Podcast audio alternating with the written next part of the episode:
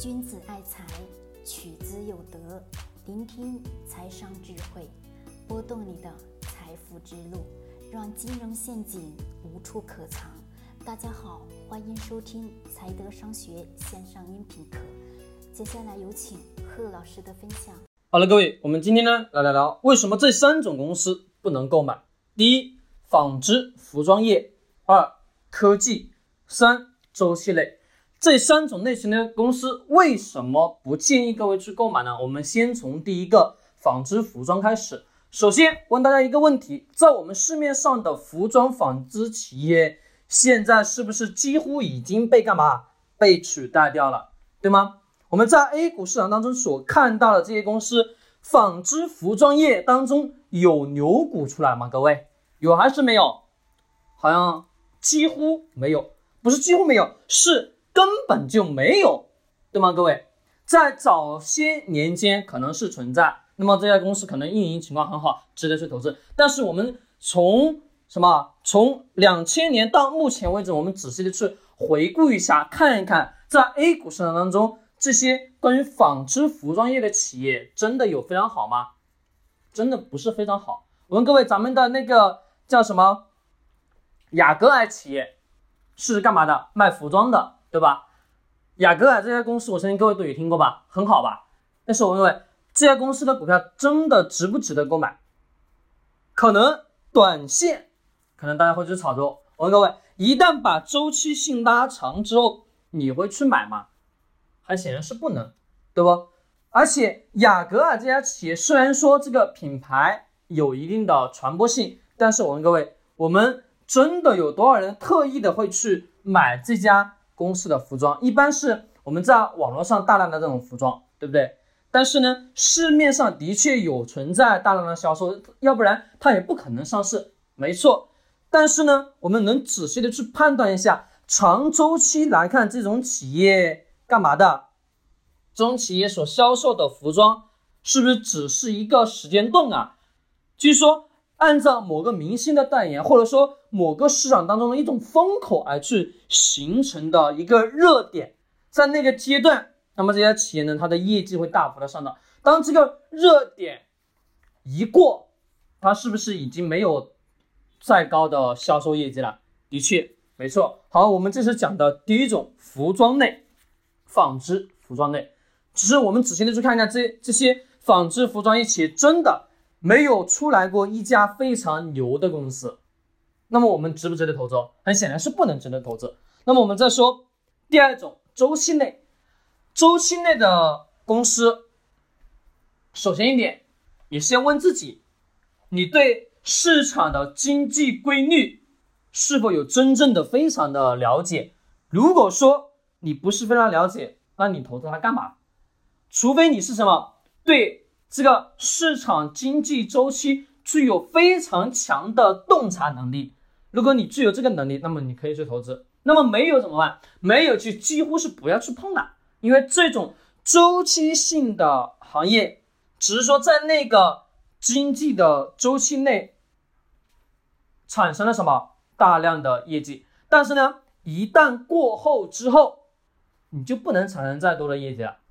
就在那个阶段你能产生，但是。一旦过了之后，就不可能说再会出来了，对吧？就不可能说再一次去产生利润，就相当于什么？相当于是一次性的东西，你使用完之后，我问各位，你还会第二次再一次去使用吗？像我们使用一次性筷子也是如此，你第一次使用了，你第二次还会拿这个一次性筷子再去使用吗？很显然是不会，一次性的只使用那一次之后就扔掉了，对不对？那么这个周期性的这种行业，这种。公司是你必须得要去非常的去了解这个公司的什么整体的运作以及市场经济发展的规律大方向。如果你了解，那可以去投资。但是大部分对于这些的观察，你具有非常专业的什么市场的洞察能力，普通人几乎是没有的，懂吗？我们普通的老百姓几乎都是没有的。是我我给的建议是，我们大部分的普通的投资者关于这个。纺织服装业以及什么周期内还有科技类的都不要去碰，因为这当中伴随着有太多不确定的因素。周期内的你又需要什么非常非常专业的知识，去真正的去实实在在去研究经济发展的人，可能对于经济的把握能把握的好。但是呢，普通老百姓没有这个实力，所以说这一个放到一边，我们几乎是不要去碰。那么还有一种是什么呢？还有一种也是我们前面讲到的科技类。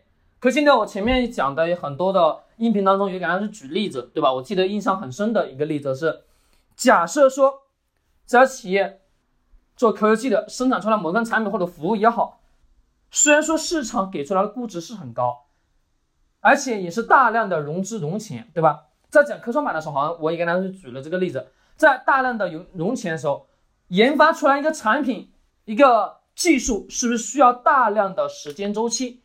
大量的实验周期之后，还不一定能百分百的去研发成功，对吧？不能研发成功，最后可能是什么结果？可能是大量的亏损。那么一旦研发成功之后，公司的业绩会突然暴增；没研发成功，公司业公司干嘛？公司业绩大幅度下滑。那我问各位，你买这样的科技型的公司是干嘛的？是赌博，对吧？那么这种公司是不是显而易见的是完完全全是赌博型的？是说这种科技类型的公司，很显然能什么给你带来收益不是很高。其实我个人一直给大家的建议就是，科创型企业根本就不适合普通的老百姓去做投资，因为这当中你对它的了解根本不知道。它的产业周期、研发周期等等的那些，你根本无从去得知，因为这些是什么？这些都是在那个专业领域当中真正能去懂的，能去懂的人才能去做这个投资。那不懂的人怎么办？远离。其实也就是回到我们最古、最原原始的那个话题，就是建立什么？建立起自己的投资能力圈，这是非常重要、非常重要。只是我们看那些生产出来的那些游戏。为什么我们能在市面看到很多的网游公司啊？它会生产一款手游，对吧？很多很多。但是我问各位，生产出来这些手游之后，是不是只是它的存活周期多长时间？各位，是不是三到六个月吧？三到六个月也就半年时间。半年时间一过，那么这家公司又要再一次花大量的精力、大量的时间、大量的金钱，再一次去研发一款游戏出来。但是，一研发出来这款游戏，过了六个月、三个月之后，就没人去玩了。那没人去玩的情况下，我问各位，这个游戏还值钱吗？肯定是不不值钱。那么公司业绩显而易见的就会容易的下滑。是说，不管说是那个所谓的技术核心研发的科技型还也好，或者说关于游戏类的这种科技公司也好，那我们都需要去谨慎，因为这些当中伴随着很多大的不确定的风险。